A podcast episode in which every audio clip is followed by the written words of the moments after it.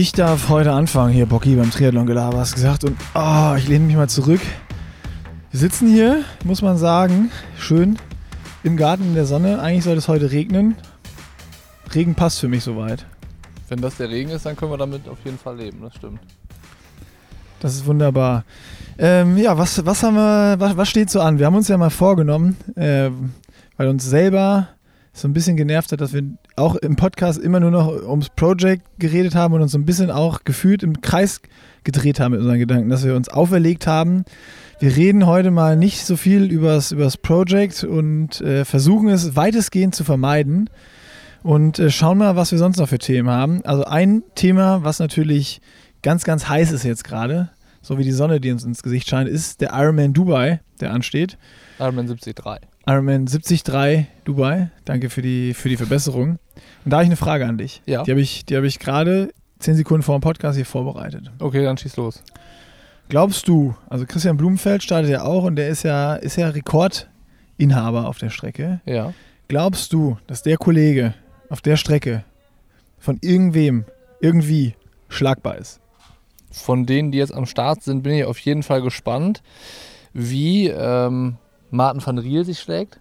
Oh, Das stimmt. wäre einer, Oh, den ich, ja, ja, ja. Äh, dem ich das zutrauen würde. Der ihn und- auch gut kennt aus Ja. den ganzen ITU und, und Super League-Geschichten und so. Genau. Und ähm, ich meine, da hängt es wahrscheinlich so ein bisschen am Radfahren, wie die beiden zusammen oder nicht zusammen vom Rad steigen, wie da die Konstellation dann aussieht beim, beim Laufstart. Und ähm, Daniel Beckegaard.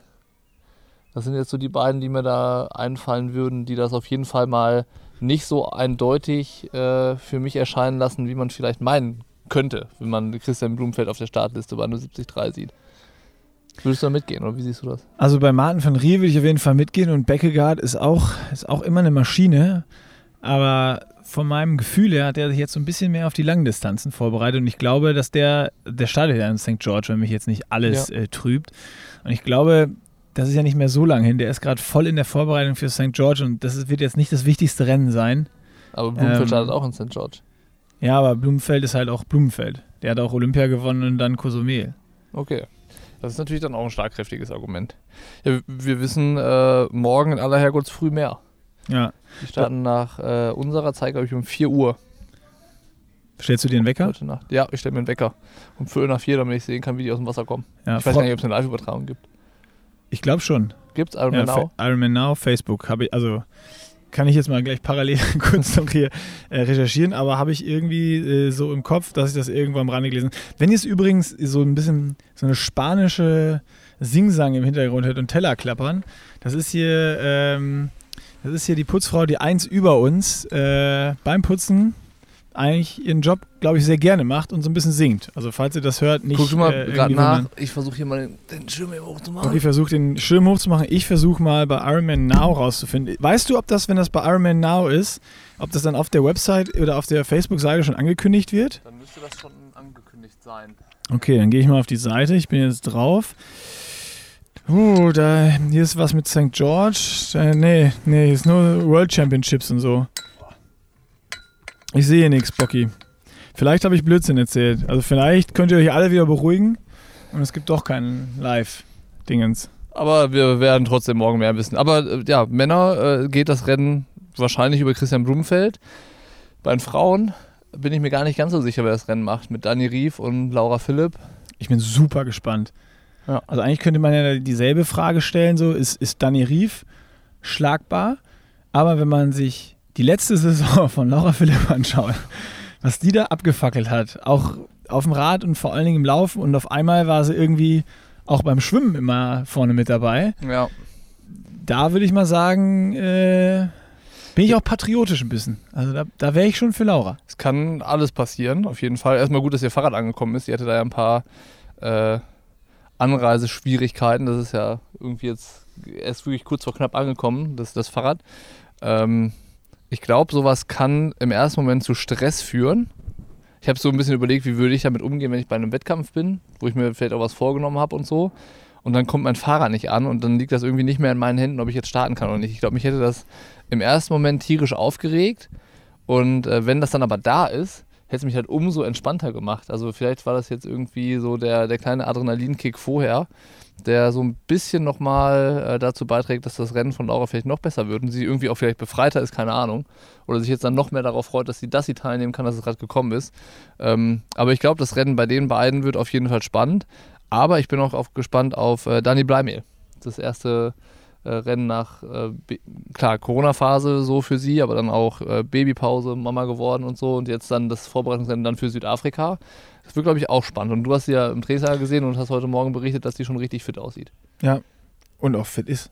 Ja. Also, was ich so, also im Training ist ja immer schwierig, da jetzt auf irgendwelche äh, Wettkampfleistungen äh, zu sehen. Also, ich habe jetzt nicht gesehen, wie sie Intervalle geballert ist oder irgendeine krasse Session gemacht hat, aber was ich so mitbekommen habe, da glaube ich, ist die, ist die richtig fit und ist natürlich auch immer so eine, so eine Unbekannte. Und wenn man mal historisch schaut im Triathlon, wie viele Frauen auch so nach so einer Babypause wiedergekommen sind und dann einfach richtig stark waren und das Feld auseinandergenommen haben. Ja. Ähm, ja? Also, Dark Horse, würde ich sagen. Ja, ich würde, glaube ich, also wenn, wenn ich eine Rangliste erstellen äh, würde, dann sehe ich äh, halt Dani und Laura Plätze 1 und 2 ausmachen und Dani dann, also Dani, Rief und Laura machen die Plätze unter sich aus 1 und 2 und Dani Bleimehl ist dann die irgendwie, die um äh, den dritten Platz auf dem Podium kämpft. So in meinen Augen, in meiner Wahrnehmung. Würde ich jetzt mal das Thema Mit Caro? einordnen. Caro ist dann vielleicht die, die um Platz 4 kämpft. So. Was aber, glaube ich, auch ein gutes Ergebnis wäre. Das heißt ja gar nicht, das, gar nicht, das zu schmälern oder so. Ähm, aber das ist vielleicht so der, die realistischste Konstellation. Oder siehst du das anders? Äh, nö, also ich bin einfach gespannt. Es, wie gesagt, Dani ist für mich so, ich, ich habe jetzt gesagt, sie, sie sieht brutal fit aus und ich glaube, sie ist super fit.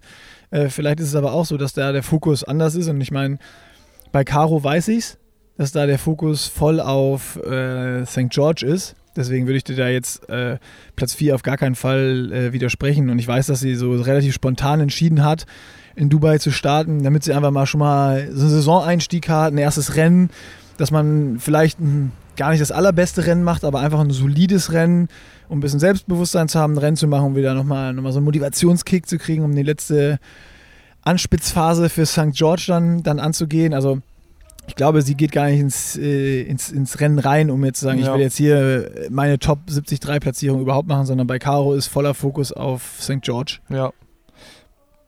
Ja, bei Dani ist wahrscheinlich der volle Fokus auf Südafrika. Das ist halt, ist halt so, ein, so ein Rennen, bei dem es am Ende des Tages halt um nichts geht. Das äh, ist irgendwie, Stimmt, wir haben Preisgeld nachgeguckt heute. Ja, ist halt auch ein Witz. Kannst du, kannst du mal 15.000 die, die, also da, da fährst, äh, eigentlich denkst du ja nach Dubai fährst du hin, um Geld zu verdienen. Ja. So, das war also, bevor du das Preisgeld heute Morgen vorgelesen hast am äh, Tisch, war so, ja, da kriegst du ja Preisgeld. Und dann du, äh, halt, stopp, nee, nee, ich glaube nicht. Dann hast du nachgeguckt und es waren, äh, was waren es, 7500 Euro oder so? Also es ist eines der schle am schlechtesten 15.000. dotiertes, also eines am schlechtest dotierten 73-Rennen, die es gibt, mit 15.000 Dollar Gesamtpreisgeld. Und ich glaube, wenn du das Rennen gewinnst, gibt es zweieinhalbtausend Dollar und 500 Dollar für den fünften Platz. Also ja. Also sprich, wenn du gewinnst und nicht eingeladen wurdest, sondern deine, deine Flüge und Hotel selber zahlst, dann kannst du, weil Dubai ist ja auch die Hotels und sowas teuer, dann kannst du von Glück reden, wenn du gewinnst und plus minus null aus dem Rennen Ja. rausgehst. So ungefähr. Aber das äh, spiegelt halt auch wieder, dass es halt bei diesem Rennen äh, um nicht so viel geht, äh, als für alle Profis, glaube ich, einfach mal so ein, ähm, äh, wie nennt man das? Äh, so eine Standortbestimmung. Ja, einfach, Standortbestimmung zu haben. Einfach mal so einfach ein Kickoff mal wieder. im, im März einfach mal zu sehen, wo steht man, was kann man jetzt auch dann irgendwie mit den, den letzten paar Wochen vor so einem Rennen halt noch irgendwie anstellen und sowas. Und am Ende ist natürlich auch so ein Wettkampf immer noch mal was anderes. Du kannst auch anders testen, Ernährung, Abläufe und, und solche Sachen. Ähm, ich meine, Thema Vorbereitungsrennen kennt jeder, ne, dass es eigentlich gut, gut tut. So. Von daher ist es vielleicht auch irgendwie äh, in so einem Rennen für einen Martin van Riel, wenn der halt so richtig heiß ist und sagt, ich bin fit für 73 und ich habe richtig Bock, was Gutes zu machen, ähm, in der Phase der Saison vielleicht einfacher, so ein Rennen gegen Christian Blumenfeld zu gewinnen, möglicherweise. Anstatt wenn das jetzt eine 73-Weltmeisterschaft ist, wo halt alle richtig fit hinkommen. So, jetzt ist, sind alle halt in irgendeinem Aufbau für irgendwas und äh, nehmen das Rennen halt mit. Und ähm, dem, dementsprechend, wenn dann einer kommt, der halt, weiß ich nicht, dafür gesagt hat, jetzt gehe ich all in und das ist mein Highlight, dann sieht es vielleicht schon wieder anders aus. Deswegen wird es vielleicht auch, auch zumindest mal für die Betrachter von außen spannend. Ja, stimmt, das ist ein guter Punkt. Und wer so die Norweger verfolgt hat, die waren jetzt auch gefühlt irgendwie, ich weiß nicht, ob es sechs oder acht Wochen waren in der Höhe in Sierra Nevada. Ja. Da weiß ich jetzt auch nicht, ist der, ist der jetzt schon unten oder kommt der direkt runter? So, ich meine, die werden da schon richtig timen. Bei der Höhe musst du ja auch mal so ein paar Dinge beachten, dass du. Ich hoffe, ich äh, laber jetzt keine komplett äh, falschen Dinge hin, aber ich meine, es war so, du kommst entweder runter und machst irgendwie direkt ein Rennen, ich glaube zwei Tage danach oder du musst irgendwie, oder solltest zwei oder drei Wochen, ich weiß nicht genau, was da der Zeitraum ist, äh, wieder unten sein, auch wieder auf Meereshöhe quasi deine Akklimatisation haben und dann das Rennen irgendwie machen. Ähm, und da ist wahrscheinlich auch jeder Körper nochmal noch mal wieder anders und jeder reagiert anders. Also da ist dann auch die Frage, nimmt er das jetzt so wichtig mit oder ist es so am Ende für Blumenfeld auch ein Rennen, er ist in Bahrain in Endurance 13 Dingens Team da, so wie Danny Rief auch und bei denen geht gar kein Weg dran vorbei, dass sie da, dass sie da irgendwie starten müssen. Ja. Ähm, wobei ich bei Blumenfeld irgendwie glaube, so ich meine, wir haben, wir haben heute noch äh, Bilder bei ihm geguckt und da hat er ein neues, äh, auf so einem neuen äh, Giant, auf dem Propel und dem äh, Trinity äh, steht da Toulouse äh, hurts more. Also It hurts more to lose. It ja. hurts more to lose, genau sowas. Ja, also das ist auch ein Typ, der will auch nicht verlieren. Nee, egal, egal wo er schon. startet. Das stimmt, ja. Und am Ende ist es auch ein Typ, der jedes Rennen immer, immer zu jeder Zeit im Jahr gewinnen kann. Naja. Wir, wir, wie gesagt, wir wissen morgen früh, zum Frühstück wissen wir mehr. Ähm, ich würde sagen, wir machen Werbung und dann haben wir eine Aufgabe von einem ähm, Zuhörer bekommen, der einen Wunsch hatte, dass wir uns mit einem Thema befassen. Ist das dann quasi die Hausaufgabe? Wenn man so will, ist das eine extern gestellte Hausaufgabe heute, die wir jetzt aber gemeinsam erarbeiten werden. Direkt im Anschluss an die Werbung. Bocky, mir ist nochmal wieder was Neues aufgefallen, als ich auf der Suche nach äh, neuen Travel Packs fürs Trainingslager war von unserem Sponsor Athletic Greens. Mhm. Und zwar bin ich dann auf Amazon gelandet und ich wusste gar nicht, dass es da auch irgendwie Athletic Greens gibt. Und mir ist dann was aufgefallen. Also normalerweise sieht man ja so, wenn ein Produkt gut ist, dann irgendwie so 300 Kommentare oder Bewertungen hat man oder sowas. Und Athletic Greens hat auf Amazon tatsächlich 2944 Bewertungen Aha. und viereinhalb Sterne. Krass. Hast du ein paar Kommentare davon durchgelesen oder noch, einfach nur dich äh, ich, flashen lassen? Ich war dann so geflasht davon und habe dann überlegt, 2944 Kommentare zu lesen, wäre ein bisschen viel, würde ein bisschen lange dauern und ähm, bei der Masse an Kommentaren habe ich auch nicht gelesen, weil da habe ich mich einfach drauf verlassen, dass, dass, das wohl so stimmen muss. Also wer uns nicht glaubt, der kann äh, da nochmal tief eintauchen und sich das äh, zu Gemüte führen und durchlesen, was die äh, dann doch relativ breite Masse so darüber zu sagen hat. Und äh, wenn man sich informieren möchte, erstmal, was das überhaupt ist, kann man das bei uns im Blog tun, ist wie immer verlinkt. Und ähm, wir haben es letzte Woche schon gesagt, die Trainingslagersaison äh, startet oder läuft schon bei manchen. Und ähm, da kriegt man über unser Angebot, also athleticgreens.com slash pushinglimits, kann man das Abo lösen und wenn man das darüber macht, gibt es noch 10 Travel Packs dazu, die man sich an den Koffer schmeißen kann, um äh, die Versorgung mit ähm, den 75 Nährstoffen, die drinstecken, auch im Trainingslager zu gewährleisten. Und äh, das würde sich dann anbieten, wenn man von den 2944 Amazon-Kommentare ähm, sagt, da, da dem, dem schenke ich einen Versuch. Und Bocky, wenn die dir noch nicht reichen, die Kommentare, dann kannst du Athletic Greens auch einfach 60 Tage lang kostenlos, risikofrei testen auf die erste Bestellung, das ist noch ganz wichtig, nicht äh, zwei, drei, vier Bestellungen schicken lassen, sondern auf die erste Bestellung habt ihr 90 Tage, äh, 60 Tage, 90 Tage, 60, 60 Tage Geld zurückgarantie. Das heißt, ihr könnt einen Monat kostenlos testen. Wenn es euch nicht gefällt, bekommt ihr die Kohle wieder. Risikofrei testen, athleticgreens.com slash pushing limits. Das ist die Website, da findet ihr alle Infos und hier geht es jetzt weiter mit dem Podcast. Also, Hausaufgaben war jetzt ja schon ein paar Mal dabei und ist eigentlich ganz interessant, weil man immer über Sachen spricht, ähm, die, man, die man sonst irgendwie vielleicht so mit sich ausmacht. Und so ist es auch bei dieser Aufgabe, die kam von, ähm, ich habe es mir leider nicht notiert von wem, aber es sei äh, ein freundliches Dankeschön. Naja, dann kriegst, du, dann kriegst du dafür, für den Teil der Hausaufgabe schon mal eine Mangelhaft. Ein Rüffel. Sorry. Okay, sorry. Ähm, jedenfalls fand ich die Aufgabe so gut, dass ich mir das äh, in meine Notizen gespeichert habe für uns. Und zwar, äh, ob wir mal erarbeiten können, was die die größten Fehler sind, die man im Training machen kann und ähm, dass man die halt irgendwie mal schildert und warum man die halt vermeiden sollte. Wie, wie, man sollte jeden Fehler vermeiden, so, das ist klar. Äh, aber ich glaube, wir müssen dann so ein bisschen überlegen, was für Fehler haben wir schon mal gemacht. Also wo haben wir festgestellt, das war jetzt nicht zuträglich fürs Training und für die äh, Entwicklung. Ähm, und äh, ja, wie haben sich die Fehler, Fehler angefühlt? Haben wir die unmittelbar gemerkt oder erst ein paar Wochen später? Weil manchmal ist es ja auch so, du machst irgendwas falsch und den äh, negativen äh, Effekt davon merkst du halt erst, weiß ich nicht, wenn es eigentlich schon viel zu spät ist. Also ich habe davon zig, zig Geschichten. Kann Dann erzähl die erste. Das Schöne ist für mich jetzt gerade, ähm, alle wissen es ja mittlerweile, ich trainiere das erste Mal ja wirklich eins zu eins mit einem Coach zusammen und mit einem Trainer zusammen und äh, es ist jetzt das dritte Trainingslager mittlerweile. Und ich kann einfach jetzt sagen, Trainingslager haben sich noch nie, ich habe noch nie so viel und so hart Intervalle im Trainingslager trainiert und ich habe mich trotzdem dabei so gut gefühlt wie jetzt. Und das ist eigentlich mein aller, allergrößter Trainingsfehler, den ich vor allen Dingen im Trainingslager immer gemacht habe. Egal, ob ich auf Lanzarote war oder hier auf Mallorca, aber hier auf Mallorca habe ich so, so richtig schöne Flashbacks. Hatte ich gestern wieder, wo ich mit äh, Frommi eine lange Tour gemacht habe. Wir sind Richtung Arta rausgefahren und es war immer so, jede Radausfahrt, die ich eigentlich im Trainingslager gemacht habe, war einfach immer mit so einer Jungsgruppe oder mit so, mit so ein paar Leuten und so diese letzte halbe Stunde nach Hause mhm. bei jeder Ausfahrt. Ich weiß nicht warum, aber das ist immer, oder zumindest die letzten 15 Minuten, ist immer, und selbst sei es nur hier das Stück durch Alcudia durch oder sowas, es ist immer am Ende nochmal, du bist ja fast zu Hause, ist es immer in so einem Rennen ausgeartet. Also wen kann man noch droppen? Wer hat noch irgendwie Saft drin? Und auch, egal ob man kurz gefahren ist, lang gefahren ist, schon total ermüdet war, da wurde immer nochmal so ein Ausscheidungs, so ein, so ein richtiges Ausscheidungsfahren draus. So, da wurde gekreiselt und irgendwer hat dann, die, die clever waren, haben früher die Segel gestrichen, aber ich war natürlich immer bis zuletzt dabei und habe auch noch einen Zielsprint gemacht, obwohl es keine Ziellinie gab. Und spätestens an Tag 3 im Trainingslager, meistens sogar schon an Tag 1 abends, war ich so breit, dass das ganze Trainingslager einfach richtig anstrengend war und man immer so einen, so einen richtigen, so, so Dauermüde, also die Muskulatur hat immer so einen, so einen Dauertonus und man war immer so richtig müde und ich habe wirklich nie im Trainingslager früher, bis auf dass man mal Berge schneller hochgefahren ist, Intensitäten gemacht oder Intervalle gelaufen oder Intervalle gefahren auf dem Rad oder sowas.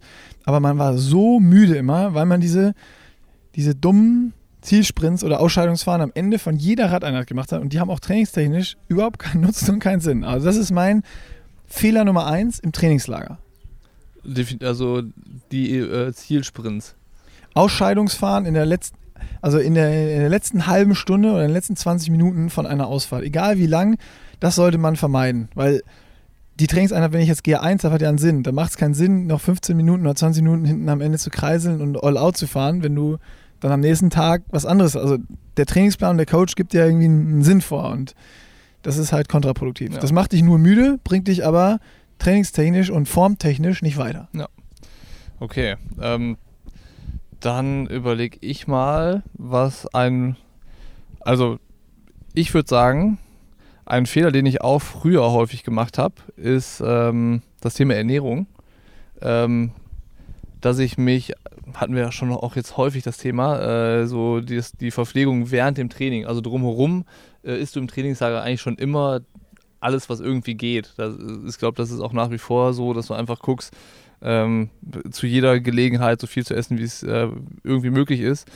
Aber ich glaube, dass das, wenn du zum Beispiel zwei Wochen Trainingslager machst, ab der ersten Woche gar nicht mehr ausreicht, sondern dann ist entscheidend, dass du dich auch im Training gut verpflegst. Also ähm, bei einer Grundlagenausfahrt ist ja unsere Faustformel irgendwie circa 60 Gramm Kohlenhydrate pro Stunde mindestens. Ähm, wenn du ein bisschen leichter bist, also wenn du vielleicht eher Richtung 65 oder weniger Kilo wiegst, dann reichen 40 Gramm Kohlenhydrate die Stunde, also einfach jetzt Faustformel. Aber auf jeden Fall bei jedem Training sich zu versorgen. Also so ein nüchtern Training, äh, bei mir stand es noch gar nicht drauf. Also ich esse ja vor jedem Training was. Und ähm, das trägt, glaube ich, dazu bei, dass du einfach eine bessere konstante Qualität hinbekommst. So, und dass, äh, dass du dich nicht am Ende von zwei Wochen Trainingslager so ausgelaugt fühlst, so, sondern dass auch dann die Einheit noch genauso gut funktioniert wie am Ende und das sollte, glaube ich, der Sinn und Zweck davon sein. Also ein Fehler, den ich gemacht habe, ist früher mich zu wenig während den Trainingseinheiten zu verpflegen und ähm, den mache ich mittlerweile nicht mehr und das fühlt sich gut an. Das wäre der zweite wesentliche Fehler, glaube ich. Also das, ähm, ich, würde, ich würde mich dazu 1000 Prozent hinzuzählen. Das ist auch so, ich weiß nicht, wie das jetzt ist, wenn man, wenn Leute jetzt so, das müsst ihr wahrscheinlich, wenn man jetzt so mit Triathlon anfängt. Früher war ja auch so in den Trainingsgruppen wurden dann auch nochmal so, so Heldengeschichten erzählt, wie ja, 200 Kilometer mit 0,5 Wasser gefahren. Ja. So und solche Sachen. Das, das ist ja, das ist total dumm und das bringt ja auch überhaupt gar nichts. Aber das ist so, das hat man immer noch im Kopf. Also quasi, quasi Essen als Schwäche. Ja, stimmt, das war mal eine, eine Zeit lang so. Also man dachte auch, man ist, ist krass, wenn man es äh, schafft, ein Training ohne Riegel oder Gel oder so durchzuziehen. Genau.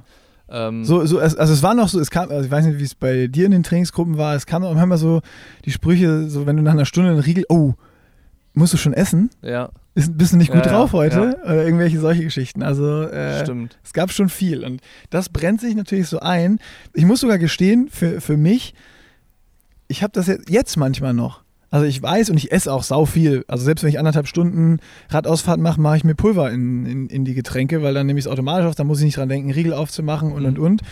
Aber wenn ich dann es in den Getränken habe, ist es mittlerweile komplett natürlich.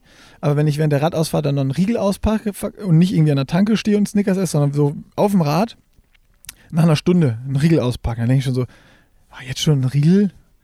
So, Das das das, habe ich schon manchmal noch so im Kopf. Also muss ich, muss ich gestehen, ich weiß es besser und ich mache es auch besser, aber trotzdem habe ich das noch im Kopf. Ja. Ja, Hat sich aber. richtig eingebrannt. Ja. Hm, okay. aber ja, ich glaube, es kennt jeder auf jeden Fall, so dieses, äh, dass, dass Ernährung ein Zeichen von Schwäche ist. Ja. Und das ist halt Quatsch. So, und das ist ein Fehler, der, der, der falsch, also ein, ein Irrglaube. Ja. So. Ähm, Und dann, soll ich, soll ich den nächsten machen oder ja, hast du schon einen? Nee. Also das nächste das bezieht sich jetzt gar nicht aufs Trainingslager oder sowas, ähm, aber weil ja von Fehlern gesprochen wird. Und da würde ich jetzt vorweg einmal eine Definition vorschieben, so ein bisschen. Also ich würde unterteilen in Leute, die Triathlon komplett aus Spaß machen. So und einfach sagen, das ist mein Hobby und ich gucke halt, wie ich Bock habe und trainiere, wie ich Bock habe und manchmal nehme ich an Rennen teil und manchmal nicht. So, die würde ich jetzt mal ausschließen von diesem Fehler, aber ich war ja wirklich, also ich war schon ambitioniert unterwegs und ich wollte auch dann in Buschitten am liebsten bei den Großen mitfahren. So, was ich nie geschafft habe. Und immer so, ja, ich habe zu wenig trainiert oder sonst irgendwas. Und mein allergrößter Fehler, vielleicht, den schiebe ich vielleicht sogar noch vor, den, was ich als erstes genannt habe, ist, dass ich die ganze Zeit einfach nicht mit dem Trainer zusammengearbeitet habe. Sondern dachte so, ja, ich mache so, wie ich Bock habe und wurschtel mir das selber so ein bisschen zurecht. Und heute stelle ich das Training wieder um, anders als morgen. Und es hat aber nie Hand und Fuß einfach. Mhm. Und wenn du ambitioniert unterwegs bist und das erreichen willst, hol dir wenigstens irgendwie einen Online-Rahmentrainingsplan oder sowas, dass du eine Struktur hast im Training. Weil ich jetzt einfach merke, dadurch, dass ich mit Nils zusammenarbeite, wie viel besser ich werde, wie viel. Also ich, ich trainiere wirklich härter und mehr, aber es fühlt sich nicht so an. Also körperlich bin ich nicht so fertig wie auch damals, wo ich alles alleine gemacht habe und einfach nach, nach gut Dunken trainiert habe. So. Und einfach da mal einen Hügel voll gefahren bin und da mal mich angeschlossen habe, mir bei Intervallen laufen. Und also es hatte einfach, das, das Triathlon-Training hat sich A härter angefühlt und ich war schlechter. Also ist der Fehler. äh, Keine Struktur, und kein zu Trainings, haben. also ke- kein Plan zu haben einfach. ja. So, das, äh, ich, meine Empfehlung wäre, sucht euch irgendeine Art von Struktur und selbst wenn ihr da noch was umstellt oder sowas, aber dass ihr das beibehaltet. Also einfach, sei es eine, eine Grundstruktur mit äh, 3-1, 2-1, mit entsprechenden Ruhetagen auch, dass der Körper sich anpassen kann und ähm, dann auch mit eine harte Rad, eine harte Lauf, eine harte Schwimmeinheit die Woche oder sonst was. Aber dass ihr irgendeine Art der Struktur habt, die ihr auch umsetzt, wo ihr euch dran halten könnt. Ja. Und wer es ganz gut machen will, der arbeitet mit dem Trainer zusammen. Das, das ist ein guter Tipp. Aber ich glaube, da könnte auch ein Tipp sein, sich für Trainingslager dann, also jetzt nicht allgemein Training, sondern auch wenn man das jetzt ein bisschen aufs Trainingslager-Thema bezieht, ähm, mit einem Veranstalter irgendwie was bucht, weil da sind Trainer vor Ort. Also wenn ich jetzt zu Hause keinen Trainer und keinen Trainingsplan habe, aber sage, ich möchte mal zwei Wochen äh, qualitativ da durchziehen, dann bietet sich halt ein Veranstalter an, weil da sind Trainer vor Ort. Es gibt geführte Einheiten von irgendwelchen Spezialisten in den Disziplinen, also man kann halt auch noch was lernen. Und es gibt halt diese vorgegebene Struktur. Also ähm, wenn man jetzt sagt, das ist jetzt nichts für immer für mich, aber so mal ausprobieren oder so, dann ist halt so ein Trainingslager da sicherlich gar keine verkehrte ähm, Möglichkeit. So. Also wir haben Fehler benannt und wir haben Antworten gegeben, wie man sie vermeiden könnte. Das war gut. Hast du noch einen Fehler?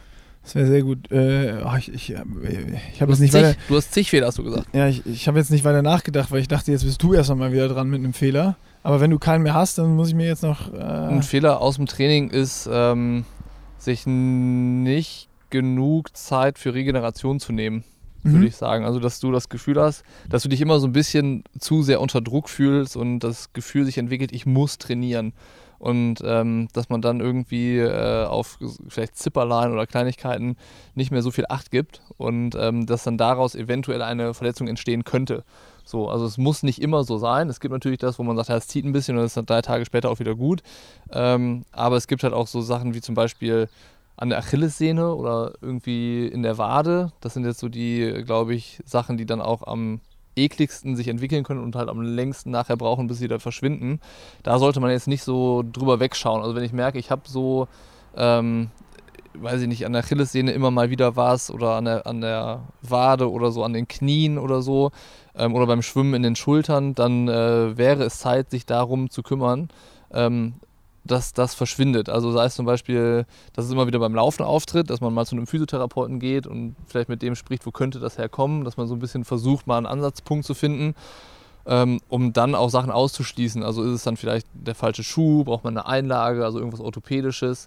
Ähm, oder beim Radfahren schlafen immer wieder die Füße ein oder die Handgelenke tun zu doll weh, der Nacken verspannt zu extrem, dass man Bikefitting macht. Also dass man äh, guckt, was, was hilft, dass ich äh, schmerzfrei und beschwerdefrei den Sport machen kann, um einfach auch eine Konstanz ins Training zu bekommen. Also es bringt halt nichts, wenn du immer drei, vier, fünf, sechs Wochen trainierst und dann musst du zwei Wochen Pause machen, weil dir wieder irgendwas wehtut und du wartest so lange, bis es weg ist und dann fängst du wieder von vorne an.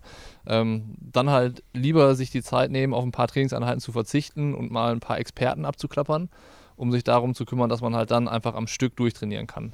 So, und äh, das war sicherlich was, was äh, bei mir auch schon mal vorkam, früher so, also wo man ähm, dann, dann, weiß ich nicht, Kleinigkeiten nie richtig behoben hat oder Mhm. wo ich die nie, die nie richtig angegangen bin, Ja. ähm, was dann einfach auch dazu geführt hat, dass man äh, nicht immer irgendwie das ganze Trainingspotenzial ausschöpfen äh, konnte so. Die Kontinuität vor allen Dingen Ja, dann. Ne? genau. Das waren ja sogar zwei Tipps. Also ich würde jetzt einmal sagen, was du gesagt hast, Regeneration. Mhm. Vielleicht da noch hinzu. Ich meine, da trifft das, was ich gesagt habe, wieder äh, auch zu, wenn man eine Struktur hat, wo ausreichend Regeneration vorgesehen ist, dann hält man die auch ein und kann sich auch auf sich konzentrieren und guckt nicht immer, was trainieren die anderen und oh, der, der war heute schon wieder langlaufen, ja, dann gehe ich heute auch nochmal wieder langlaufen. Oh, und Intervalle hat der andere gemacht, ja, dann mache ich heute Intervalle und einen Langlauf. Ja. Also, dass man sich da nicht verleiten lässt, sondern sich auf seine Strukturen und auf seinen Plan verlässt. Ähm, und dann, sobald Zipperlein auftreten, halt Pause machen und im Optimalfall noch Expertenrat hinzuzuziehen.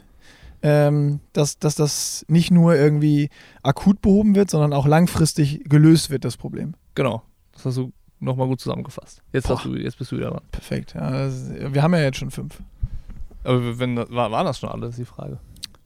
Das ist die Frage. Also ich, ich wollte jetzt tatsächlich sogar, äh, wo du angefangen hast, eben mit Regeneration auf genau das äh, noch hinaus mit, ähm, wenn man Zipperlein hat, Verletzungen vorbeugen, prophylaktisch arbeiten. Ähm, also die Geschichte so Bikefitting und solche Geschichten, weil das war ähm, auch eine Geschichte, schlägt jetzt in die gleiche Kerbe, aber meine, meine Zeitfahrräder früher habe ich immer die Sitzposition selber eingestellt. Und ganz früher, wir haben es auch schon mal irgendwo, glaube ich, äh, ich weiß nicht, ob es nur untereinander immer ist oder ob wir es im Podcast schon mal äh, thematisiert haben und irgendwer jetzt ein Déjà-vu hat, wenn er es nochmal hört, aber als wir angefangen haben, war so das Motto vorne, Lenker so weit runter wie möglich und Sattel so hoch wie, wie möglich, dass du so viel Überhöhung fährst, weil das ist schnell. Mhm. So, und dann saß man natürlich super unbequem auf der Kiste und wenn man sich Bilder anschaut von früher, so Bocky hatte da schon mal ein paar richtig geile von sich rausgesucht. Ey, das ist, da, da siehst du einfach schon, dass das nicht aerodynamisch und schnell ist. Und jetzt durch das Bikefitting beim Lasse, ähm, wo ich das auch für mich jetzt das erste Mal wirklich richtig Zeit genommen habe, richtig professionell mit neuen Armpads, verschiedene Winkel probiert, verschiedene Extensions, Längen, sonst was, also verschiedene Sättel probiert, auch noch Kurbellänge geändert, also so irgendwie jede Stellschraube, an der man drehen kann, haben wir gedreht und wie komfortabel sich eine Aero-Position anfühlen kann, die für mich von optisch von außen auch noch schnell aussieht oder viel schneller als alles andere, was ich selber eingestellt hatte und mit Sicherheit auch ist, das war für mich nochmal so ein, so ein richtiges Aha-Erlebnis. Mhm. Also auch da selbst wenn man denkt, so, ja, passt schon, wenn man mit wirklichen Experten zusammenarbeitet und, und auch da würde ich es wieder trennen. Ist es jetzt mein absolutes Hobby und ich mache das einfach nur aus Spaß an der Freude und dann muss ich vielleicht nicht da irgendwie zigtausend Euros in, in Material neue Kurbellängen und sonst was investieren.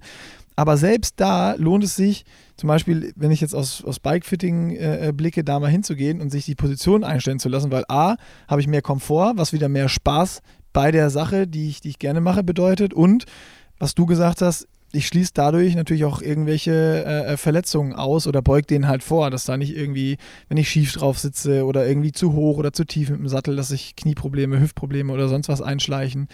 Ähm, also da nochmal so auch die Empfehlung zu schauen, dass ich irgendwie mir, mir Rat bei, bei, bei Experten hole. Kann man vielleicht nochmal als generellen Tipp machen. Das heißt nicht nur irgendwie Trainer für Trainingspläne oder Bikefitter oder Laufanalyse, sonst was, sondern wenn man es wirklich langfristig betreiben will, lohnt es sich immer, sich mal, brauche ich ja nicht gar nicht jeden Tag in der Betreuung einen Experten haben, aber für jede Sportart mal irgendwie einen Experten zu konsultieren. Schwimmen würde ich da auch noch mit einschließen. Das ist genau das Gleiche.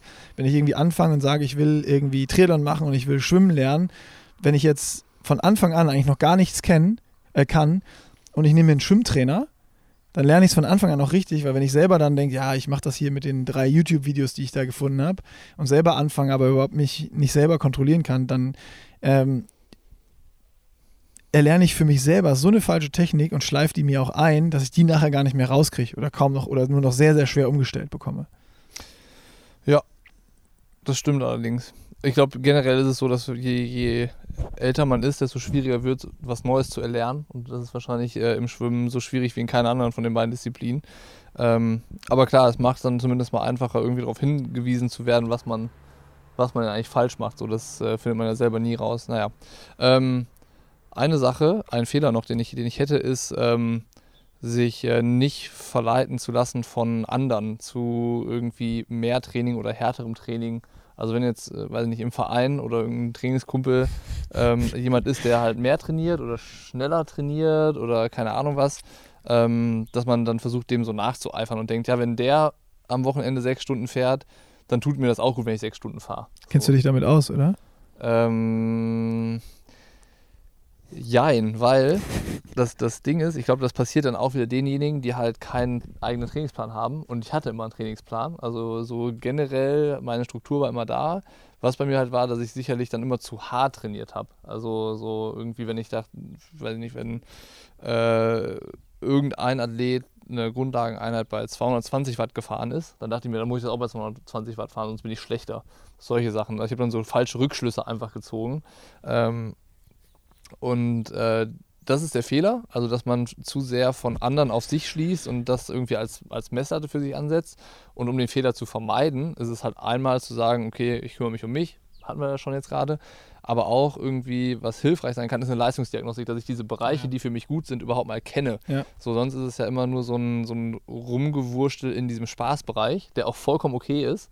Aber wie du es gesagt hast, wenn wir es einfach trennen zwischen denen, die es just for fun machen und für sich machen und auch das Gefühl haben, das ist genau richtig für mich und ich, ich bin zufrieden, dann ist cool. Aber wenn jetzt jemand sagt, ich habe irgendwie Ziele, ich habe eine ambitioniertere Herangehensweise und äh, ich will dann auch alles richtig machen, da ist halt eine, eine Leistungsdiagnostik gut, weil sonst sind halt Trainingsbereiche reines Orakel. Man wundert sich halt, wie locker Grundlagentraining ist, wenn man Grundlagentraining macht. Das ist, ist ein Witz. So, das ist so locker, ähm, dass man, wenn man eine Leistungsdiagnostik gemacht hat und dann danach trainiert, sich denkt, das kann ja gar nichts bringen. So locker ist das.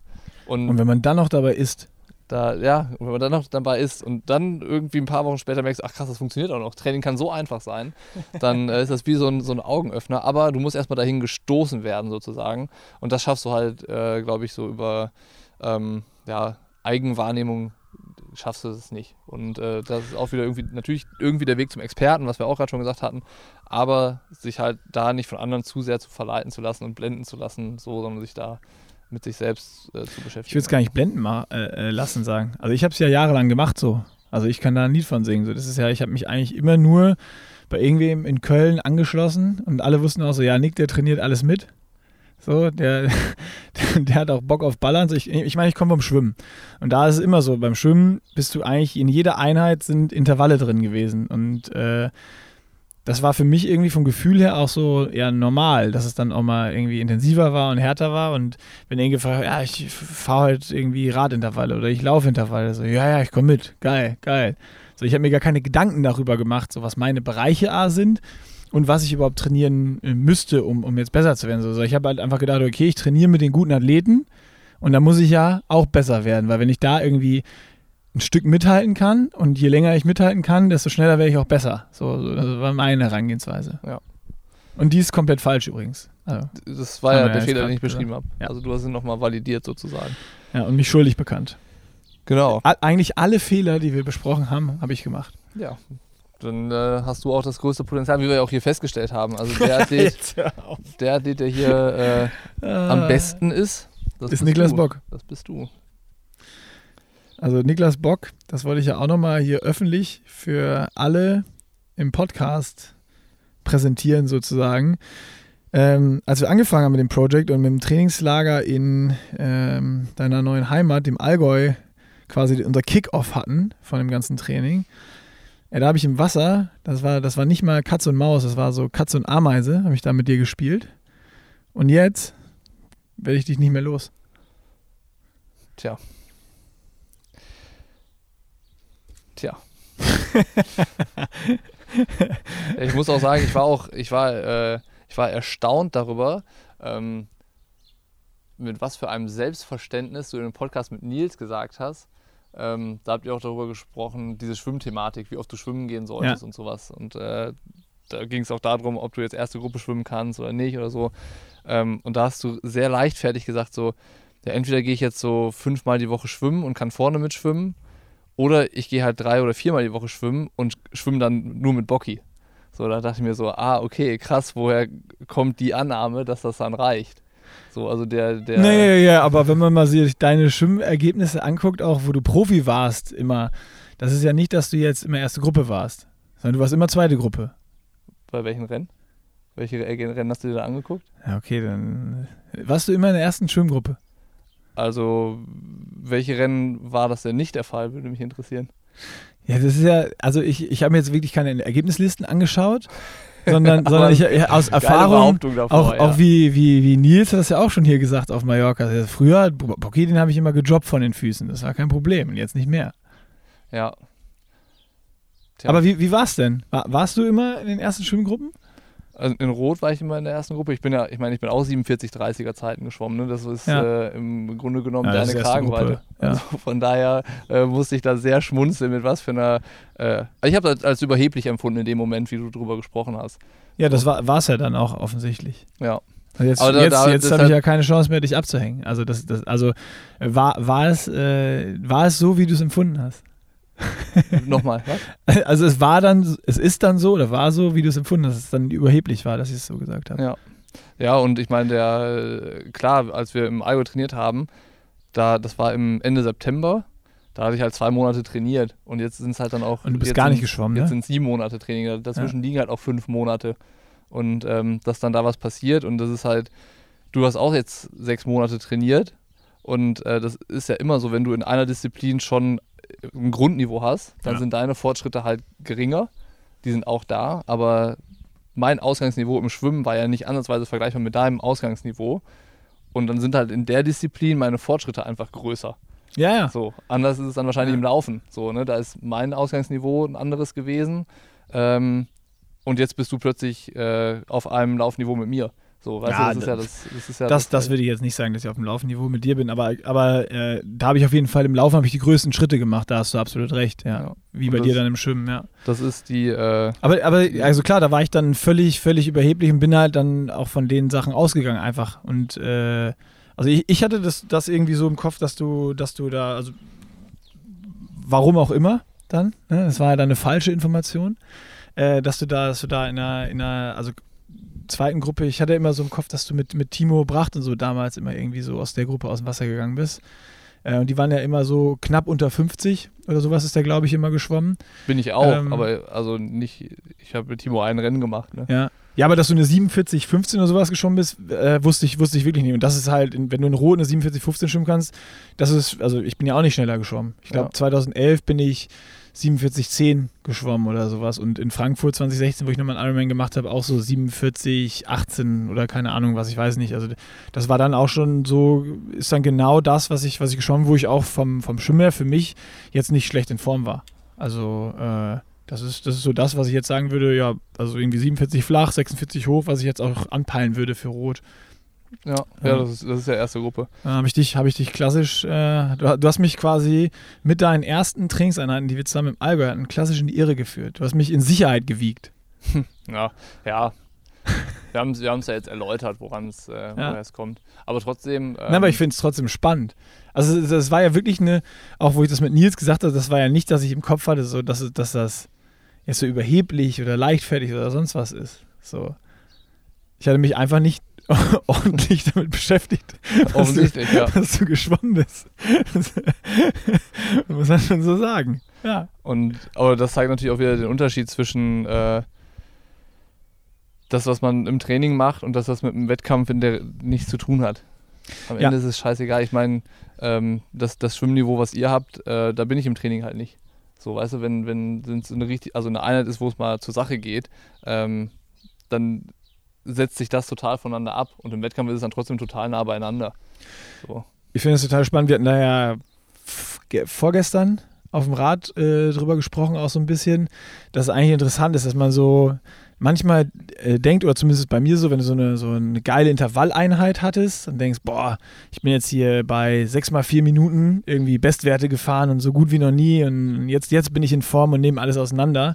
Dass das aber für so eine, für so eine Langdistanz, für so ein Rennen einfach überhaupt gar nichts heißt, wie du da, wie du da performst. Oder auch wenn du zweimal 20 Minuten fährst oder dreimal 20 Minuten, weil dreimal 20 Minuten sind in Summe 60 Minuten. Du musst ja. aber beim Ironman viereinhalb Stunden musst du in diesen Wattwerten unterwegs sein und da muss dann noch die Ernährung passen und du musst irgendwie die Tage vorher müssen alles gepasst haben, dass du dann auch äh, da gut in, in gut getapert ins Rennen gehst, keinen Stress hattest, dich gut erholt hast äh, und dann bereit bist vom Kopf her auch diese, diese Leistung äh, äh zu gehen irgendwie und wie, wie oft, oder bei mir ist es definitiv so, wie oft man sich verleiten lässt in so einer Einheit oder wenn man eine gute Trainingssession hat, dass so, ja, ja, jetzt, jetzt, im Rennen klappt das dann auch. Aber eigentlich, wenn man ganz ehrlich ist, hat das damit überhaupt nichts zu tun. Ja, ja, das, äh, das ist definitiv so. Also, ähm, und es hat irgendwie vor allen Dingen kurzfristig noch weniger damit zu tun. Ne? Also wenn du jetzt seit, seit, seit zehn Jahren am Stück trainierst, ähm, dann lässt sich das vielleicht so replizieren, weißt du, dass du weißt, okay, wenn ich die Einheit so und so mache, dann bedeutet das für einen Wettkampf das und das, also bin ich fit. Ähm, oder andersrum, ich schaffe die Einheit nicht wie gewohnt, dann bin ich vielleicht nicht so fit, wie, wie ich es äh, aus den anderen Jahren kenne. Aber ähm, wir stochern ja im, wir trüben ja, wir, wir, fischen im Trüben, weißt du? So, das äh, hat, äh, wie gesagt, kein, keine Anhaltspunkte so und äh, das, ist auch wieder dieses Thema, was wir auch bei den Fehlern gerade hatten, mit dem Verleiten lassen. Wenn man sich anguckt, was so bei Strava die Leute teilweise trainieren oder auch die Profis so trainieren, ähm, da denkt man sich dann so, boah, wie geht das? Wie kommt man da hin? Also so auch teilweise äh, Athleten, die ich gar nicht kenne, von denen ich noch nie was gehört habe, die mir dann da irgendwie, die, die ich da entdeckt habe bei Strava oder die bei Instagram irgendwas gepostet haben, dass die, on, äh, die Einheit online ist und dann gucke ich mir das an und denke mir, Alter, wie geht denn sowas und wieso bist du im Training so gut? Und gleichzeitig hat man noch nie was davon gehört, dass du Triathlon machst oder sowas, weißt du? Also da, da, da, das ist das Beispiel dafür, dass es halt keinen Zusammenhang gibt für mich. Und das gleiche bei uns. Also ähm, eine gute Trainingseinheit heißt noch lange nicht, dass man noch was drauf hat. So, und, ähm, Selbst ist, wenn man so bei Swift eine Stunde 400 Watt fahren kann, heißt es auch nicht, dass du dann 300 Watt fahren kannst auf dem Ironman. Das, das, sind, einfach, das sind einfach unterschiedliche Dinge. Äh, und was du gerade gesagt hast, finde ich auch noch super, super spannend. Ähm, was sich dann ja zeigen wird bei uns, ist es so, dass man sagen kann, okay, äh, du bist jetzt vielleicht in Trainingseinheiten, sagen wir mal einfach, du fährst jetzt äh, viermal oder fünfmal 20 Minuten und fährst dich auf den gleichen Werten wie Nils. So, dann denkst du eigentlich so, ja, Nils fährt die auch, ich auch, das heißt, wir müssen jetzt ja am Rennen gleich schnell sein. Ja, ja. Aber man vergisst dann halt so schnell, ja, Nils macht das aber auch seit 20, 25 Jahren und jedes Jahr ist er auf diesem Niveau und da ist natürlich auch einfach ein Trainingsalter und Trainingskilometer, die einfach in dem Körper sind und auch eine Erfahrung, eine Rennintelligenz und da, da kommt so viel zusammen und und es kommt dazu, dass Nils die Einheit vielleicht in seinen vorgegebenen Bereichen gemacht hat und du fährst vielleicht mit, aber es ist halt nicht mehr dein Bereich. Weißt du, dann fährt er die paar Mal 20 Minuten und du kommst halt mit und äh, er hat halt äh, den Bereich genau getroffen und du selber warst 10% drüber. Dann bringt dir die Einheit auch wieder nichts, weißt du? So hat auch wieder keine Aussagekraft, weil du musstest dich da verhältnismäßig viel mehr für anstrengen, als das bei ihm der Fall ist. So. Und äh, deswegen, äh, ich glaube, wenn man halt wirklich so eine Rang, sportliche Rangordnung haben möchte, dann geht es halt nur den Wettkampf. Ja. Und da, das ist halt so, Training hat halt keine Aussagekraft darüber, was dann nachher da passiert. Es bleibt bei dem alten Sprichwort. Da, da, wir können das ja alles noch zu diesen Fehlern äh, hinzufügen oder dazu das passt dazu, ja. Und ich schließe jetzt diese Thematik mit dem alten Sprichwort: erzählt auf dem Platz. Ja, so ist es. Auch im Triathlon. Entscheidend ist, ja, auf, dem entscheidend ist auf dem Platz. Ähm, ich habe noch eine Frage an dich. Und zwar, ähm, wie viel Bock, du hast ja jetzt dann mit Südafrika schon in ein paar Wochen dein Rennen und eigentlich ist ja dann so dein, dein Project, sag ich mal, sag ich mal, abgeschlossen und äh, du hast dann auch wieder ein bisschen mehr, mehr Freiraum. Du hast schon gesagt, du willst noch das ein oder andere Rennen machen. Ob du dann so mit dem Nachdruck wie jetzt noch trainierst oder nicht, wird sich, glaube ich, erst nach Südafrika zeigen. Das hattest du schon gesagt. Aber wie viel Bock hast du auf die Triathlon-Saison, die jetzt kommt? So einfach aus, aus nochmal unserer letztjährigen Sicht sozusagen, wenn wir wieder sagen, wir sind die Beobachter und die, die drüber reden, weil es ist ja irgendwie jetzt schon eine super besondere Triathlon-Saison, die kommt mit ganz am Anfang, irgendwie schon so kurz nach dem Saisonstart gibt es die erste Weltmeisterschaft und ganz am Ende der Saison wieder und danach gibt es nochmal eine 73-Weltmeisterschaft. Mhm. Ähm, und diese PTO-Tour auch noch? Und Genau, das kommt noch in Tour, die PTO-Tour mit äh, 1 Million Dollar Preisgeld und 1,3 Millionen, glaube ich, im, beim Collins Cup in, in äh, Chamorin wie viel Bock hast du ah, und wie bist du gespannt, welche Athleten irgendwie wo racen und so? Lass uns darüber einfach mal ein bisschen orakeln. Ähm, weil das ist ja zum Beispiel, das hatte ich im, im weiß nicht, ob wir es im Podcast hatten, Fred Funk hat ja zum Beispiel seine Saisonplan sofort umgeplant, als diese PTO-Serie rauskam. Mhm. Wie viele andere Athleten schmeißen die auch um? Machen manche St. George, PTO und dann irgendwas anderes? Werden wir ein paar richtig gut besetzte Rennen haben und die ich sag mal, eh kleineren Challenge-Rennen oder 73-Rennen werden so fallen in die Bedeutungslosigkeit? Oder was, was, ist deine Prognose von dem Ganzen, was so irgendwie dieses Jahr passiert? Oh, es ist, äh, waren, waren viele Fragen. Ähm, ich fange mal damit an, worauf ich mich am meisten freue. Das ist äh, jedes Jahr die Überraschung, also das, was man jetzt nicht so weiß. Also was, ich, was, was mich eher langweilt, ist dann so, äh, was wird das nächste Rennen von Jan Frodeno und wie gut wird er da sein? So, das hat man jetzt irgendwie Jahr für Jahr erlebt und der wird auch wieder ein krasses Rennen machen, das wird auch wieder beeindruckend sein, aber das kickt mich jetzt so gar nicht. So, ne? Also das äh, ruft jetzt keinen Fan-Moment in mir vor. Ähm, dann eher sowas wie die letzte Saison von Freddy Funk war, äh, wer ist, wer kommt jetzt wieder und wer macht jetzt wieder so Sachen, die man nicht erwartet hat und wer überrascht einen und wo fiebert man dann mit, weil man dachte, ey, das erste Rennen war cool, mal gucken, ob es ein, äh, ähm, ein Strohfeuer war oder ob es so bleibt und sowas. Also das finde ich cool. Auch bei Fred das einfach zu verfolgen, bleibt das hohe Niveau so oder geht da nochmal mehr oder pendelt sich das jetzt ein? So, so das ist das, was ich, was ich cool finde zu beobachten und was mir auch irgendwie die äh, meiste Freude als Fan macht. So diese Underdogs, weißt du, so mit wem hat man nicht gerechnet, wer kommt jetzt hoch und wer behauptet sich gegen die Großen und wer ärgert mal wen und, äh, und solche Sachen. Das, das zu dieser Athletengeschichte. Äh, und mit, den, mit den Rennen, äh, ob sich da an der Rangordnung irgendwas ändert. Also ich bin erstmal gespannt mit St. George, ob man das tatsächlich auch als so WM wahrnimmt, wie das mit Hawaii immer war, weil da hast du halt diesen Mythos, so du hast immer, das kam jedes Jahr, du hast, das Rennen kannte auch jeder und du konntest das einschätzen und mit St. George kommt jetzt irgendwie so was Plastisches. Ja. So, das äh, fesselt mich jetzt noch nicht, so, das kickt mich noch nicht so richtig, ich denke, ah ja, boah, da, mal gucken. Das wird ein cooles Rennen, weil es auch so besetzt ist, wie noch nie eine lange Distanz besetzt war, mit den, mit den Norwegern und mit Frodo und Sebi und so. Ähm, aber ob das jetzt so, so den Charme haben wird wie von Hawaii, das glaube ich nicht. Ganz so. kurz Zwischenfrage. Fühlt sich das bei dir, St. George, dass es jetzt kommt, das ist ja echt schon in greifbarer Nähe, so an wie so eine WM? Ähm, nee, das, also das war das, was ich meinte, dass ja. es halt eher so ein hochkarätiges Langdistanzrennen genau. äh, ist, wo halt auch eine Weltmeisterschaft vergeben wird, aber es ist halt irgendwie sehr konstruiert. So ging, ging auch nicht anders, kennen wir ja alle die Situation, aber ähm, ist jetzt nicht so, dass ich da von Rot zum Beispiel bin ich Fan von dem Rennen. So, und von Hawaii, von dem Rennen als Triathlon oder Triathlet, bin ich auch begeisterter Fan. Und von St. George bin ich gar kein Fan. Und von der Ironman-Weltmeisterschaft als Ironman-Weltmeisterschaft äh, auch jetzt nicht so. Ja. so. Weißt du, das ist wie ähm, äh, Fußball interessiert mich auch nur das Champions League-Finale. So, wer dann da spielt, ist mir eigentlich egal, aber es ist das Champions League-Finale. Ähm, bei, bei Aber das ist, das ist im Triathlon, also für mich zumindest anders, wie du, genau wie du gerade gesagt hast. Eine Ironman-Weltmeisterschaft, habe ich jetzt für mich gemerkt, ist mir, dieser Titel ist mir komplett egal. Mich interessiert, wer in Hawaii gewinnt. ja, so, das genau. finde ich geil. So, weil das ist, das ist das, Hawaii ist auch so das, ich bin angefangen mit Triathlon und das Größte war immer Hawaii. Und ganz viele Age-Grouper fangen auch an mit Triathlon, weil sie das, den Traum haben, einmal auf Hawaii zu starten. Ja. Ich glaube, das ist dann auch die, eigentlich ist es ja nicht mal eine offizielle Weltmeisterschaft, sondern das ist von dem Label Ironman eine kreierte Ja, ja. äh, Weltmeisterschaft. Und das merkt man jetzt. Das ist gar nicht, das ist nicht das Champions League-Finale. Ja, genau, das ist das, So, sondern das ist das Rennen. Das ist der Ironman auf Hawaii. Und Genau. das ist das Geile. Dieser Weltmeistertitel, der ist eigentlich für, für mich als Zuschauer komplett egal. Der ist geil für die Profis, weil es gibt A, mehr Aufmerksamkeit, weil man sich Weltmeister nennt und B, weil es dann mehr Preisgeld gibt, etc. pp. Daher ist es geil für Profis. Aber für mich ist der Ironman auf Hawaii das Geile. Nicht dieses, der, der Titel Weltmeisterschaft. Ja, das ist, was ich meinte. So, ich bin halt Fan von dem Rennen und, und von Rot und vom Allgäu-Triathlon und, und so. Da ist, beim Allgäu-Triathlon ist mir komplett egal, wer da startet, aber das ist halt ein Happening und ich finde das äh, super gut, was die Jungs machen und äh, wie da die Stimmung ist und, und dass die Leute alle gut drauf sind. Äh, ganz egal, wie die sportliche Leistung am Ende war. So, das, das, Ja. ist, das ist es halt.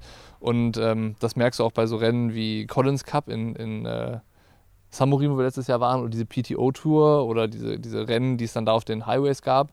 Das sind alles krasse Sachen, aber da in, die, die ähm, lösen nichts in mir aus. So, das ist halt so, das, da fehlt genau diese, dieses Fan-Sein davon. Also das ist halt für mich super, dass es das gibt für den Sport und für die Profis. Das ist eine Bereicherung auf jeden Fall und das erweitert auch diese ganze Veranstaltungslandschaft und es ist auch gut, dass es da unter den Veranstaltern so eine Konkurrenz gibt, dass sich alle ein bisschen bewegen.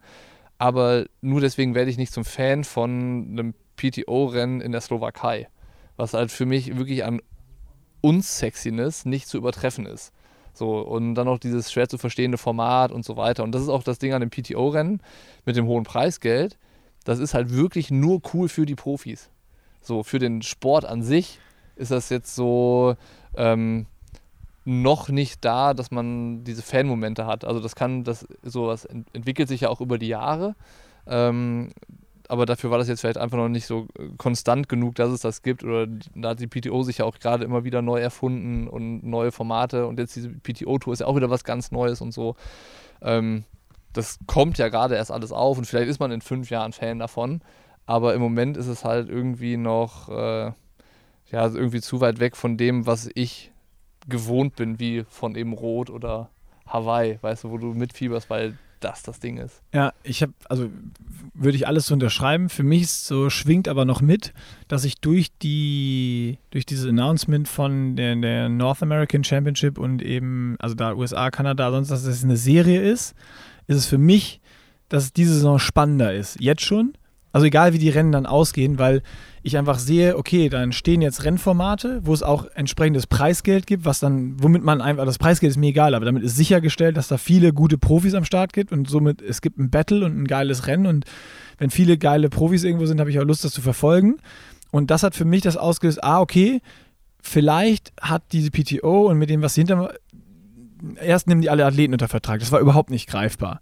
Mhm. Dann kam dieses Collins Cup Ding, diese, diese Championship und so alle, ja, okay, wie äh, Riders Cup im Golf und so. Ich verfolge jetzt den Riders Cup nicht, ich verfolge Golf nicht, weil es mir egal ist. Ist überhaupt nicht mein Interessensgebiet. Das heißt, ich hatte auch keine Ahnung, wie es wird. Ich war komplett offen.